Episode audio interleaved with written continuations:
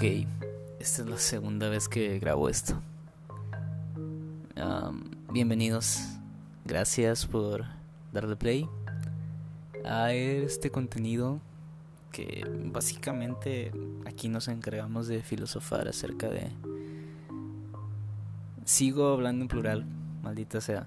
Eh, me encargo de filosofar acerca de lo que me pasa, de lo que me dicen y de lo que llego a ver por ahí. Recientemente cumplí un aniversario más junto a mi novia.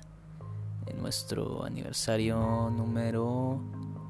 No sé bien cómo funciona, o sea, cumplimos seis años siendo novios. No sé si, si este sexto año de noviazgo es nuestro quinto aniversario. O sea, los aniversarios se empiezan a celebrar ya que cumples un año. Entonces, bueno, tenemos seis años juntos. Y dentro de la lo normal, se podría decir ahora, o dentro de la dinámica de las redes sociales, lo que hice fue publicar ciertas fotos de, todo nuestro noviazgo, de la historia de nuestro noviazgo. O sea, desde que estábamos empezando y todo eso, en mis historias de Instagram. Acto siguiente me empiezan a felicitar y todo ok, normal. Y un amigo me, felicita, obviamente, y me dice algo que me dejó pensando bastante. Me, seguido de las felicitaciones, me dice, no cualquiera tiene la madurez que se necesita para mantener una relación tan larga y buena. Claro que lo de buena puede ser un poquito debatible porque, pues, general cada quien sabe cómo, cómo son sus relaciones. Sin embargo, me, me, me hizo un poco de ruido en la cabeza el que digan no cualquiera tiene la madurez necesaria para llevar una relación tan larga. Y me puse a pensar, no hay una guía real sobre cómo mantener una relación larga. Tal vez lo haya, pero nunca es efectiva. Porque sabemos y estamos conscientes de que todas las relaciones son diferentes por el hecho de que todas las personas somos diferentes no puede haber una fórmula para todos. Es como, bueno, es como la medicina, algo que a lo mejor si vas con el doctor y te receta algo que no te funciona, no significa que eso no le funcione a otra persona. Es las, como las dietas, como el ejercicio, todo depende bastante de tu cuerpo y de cómo reacciona él ante ciertos eh, procedimientos. Lo mismo pasa con las relaciones, no, no significa que porque hay una guía o alguien escribió un libro del amor, eso va a funcionar para todas las parejas porque no es así, no todos somos iguales. Y no es que yo tenga la fórmula o que mi pareja y yo tengamos la fórmula para llevar una relación duradera, simplemente que conforme ha pasado el tiempo hemos aprendido a llevarnos bien. Es como lo que haces con tus hermanos. Sin embargo, esta aquí tú sí eliges llevarte bien. Va a llegar un punto en el que a lo mejor algo no te está gustando del todo y creo que por eso me hizo tanto ruido porque sé que no solo es la madurez lo que se necesita para tener una relación tan larga, sé que hay otros factores, sin embargo no está del todo errado que una de los principales eh, motivos o de las principales cualidades que debe tener unos es la madurez. Yo pondría también dentro de estos, eh, dentro de estas habilidades, el saber comunicarse. Creo que es bien importante y aunque ya sea bien trillado, es bien importante saber comunicarse con la otra persona para poder tener una noción de qué están haciendo bien y qué están haciendo mal. No se trata solo de, de comunicarse cuando las cosas estén fallando, porque creo que el concepto de comunicación siempre ha sido bien, bien difícil de entender. Más allá de que creemos que siempre nos estamos comunicando, y es cierto, siempre nos estamos comunicando, solamente que no siempre lo estamos haciendo de la manera correcta. Creo que es bien importante que entendamos que comunicarse no solamente significa estar hablando todo el día por WhatsApp, estar mandándonos memes todo el tiempo por Instagram, por Twitter, ciertamente sí te estás comunicando y le estás mostrando una parte de ti a esa persona. Sin embargo, también es bien importante saber que hay que comunicar de otras formas, más allá que te diga, no, hay que comunicar cara a cara porque eso es lo más eh, importante o lo fundamental. No lo sé, tal vez a ti te funciona más comunicar por mensaje de texto o por llamada y está bien, siempre y cuando sepas comunicar lo que te tiene feliz, lo que te tiene incómodo, lo que te molestó, lo que te agradó. Siempre, siempre es bien grato y siempre es bien lindo cuando más allá de solo decirle a una persona, oye, estoy enojada porque hiciste tal cosa, también es bien grato escuchar cuando alguien te dice, oye, es que esto que hiciste me hizo sentir muy bien. Y, y, no solamente el saber por qué, o sabe, saber cómo te sientes, sino el por qué te sientes así. Creo que el dar un indicio a nuestras parejas, el del porqué de nuestros sentimientos, puede ayudar muchísimo a que ciertas acciones se puedan seguir replicando y estar bien a gusto en pareja. Claro que nada de esto va a ser suficiente si no nos comunicamos con nosotros mismos. Creo que el querer a una persona implica que de cierta manera, o sea, el querer bien, querer bien a una persona implica que de cierta manera también logramos querernos a nosotros mismos. Y la base para esto es la comunicación intrapersonal, saber por qué estoy haciendo ciertas cosas porque lo he platicado conmigo mismo. No te digo que te pongas a platicarlo en voz alta, que si te funciona es perfecto y nadie tiene por qué decirte que no lo hagas. Pero si no es lo tuyo, puedes estar comunicándote escrito, o sea, puedes hablarte a ti mismo dentro de tu cabeza y tratar de entender por qué estás haciendo ciertas cosas y qué satisfacción obtienes de eso. Claro, lo ideal sería que a todos tuviéramos tiempo para ir a terapia y todo esto. Y, dinero, claro. Sin embargo, la comunicación interpersonal puede partir desde nuestro cuarto, desde nuestra misma reflexión introspectiva. Y creo que sabiendo comunicarnos, comunicarnos con nosotros mismos vamos a aprender a querernos y vamos a, por consecuencia, querer a alguien más. Claro, claro que puedes querer a alguien más sin quererte a ti mismo, eso es bastante obvio, pero la calidad de ese amor no va a ser la misma que obtengas de conocerte a ti mismo para conocer a alguien más. Ok, hasta este punto tenemos que madurez y comunicación son dos pilares fundamentales para una relación. Pero ¿cuál podría ser un tercero? Para mí un tercer punto clave, súper, súper clave, es la empatía. La empatía de tú saber qué estás haciendo para que la otra persona se sienta bien o para que se sienta mal. Más allá del hecho de que estás comunicando y que ella te esté comunicando, está bien. La persona te puede decir por qué se siente así.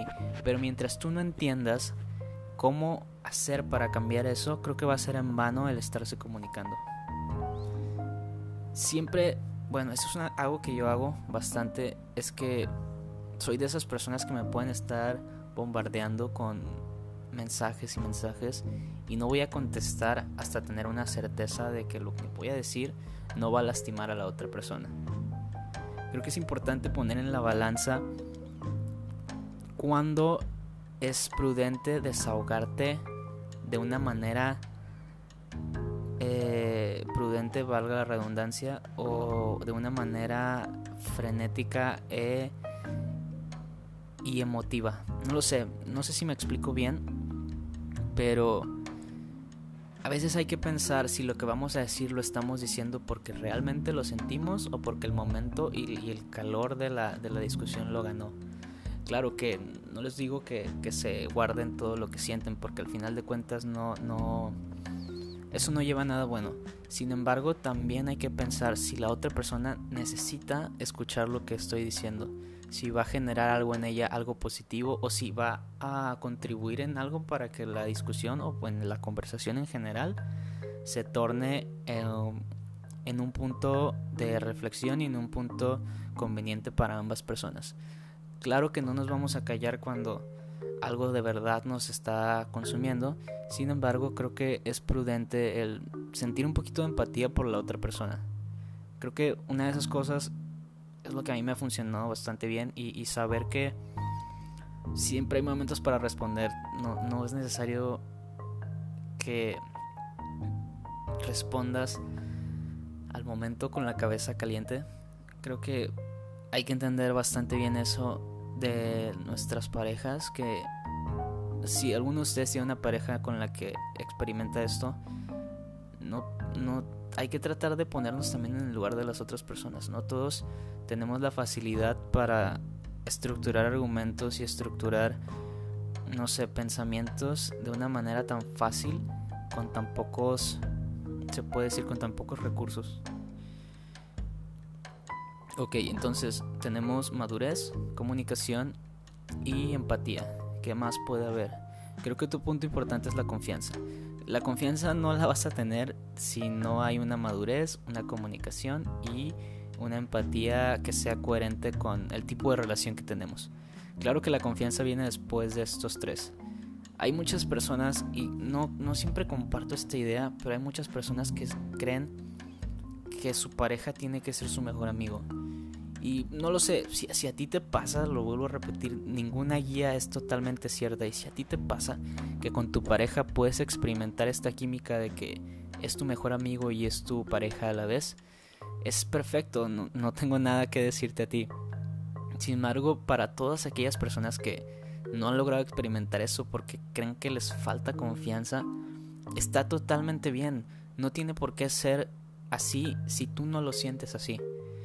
Creo que ese es uno de los grandes errores, creer que como pareja tenemos que contarnos todo y tenemos que saber todo acerca de la otra persona. Creo que hay, algo que en últimos años he visto en muchas parejas que se me hace que es lo primordial, es el espacio que se le da a la otra persona. Claro que es bien lindo conocer muchos detalles pequeños sobre tu pareja, pero eso no significa que porque conoces estos detalles conoces todo acerca de él.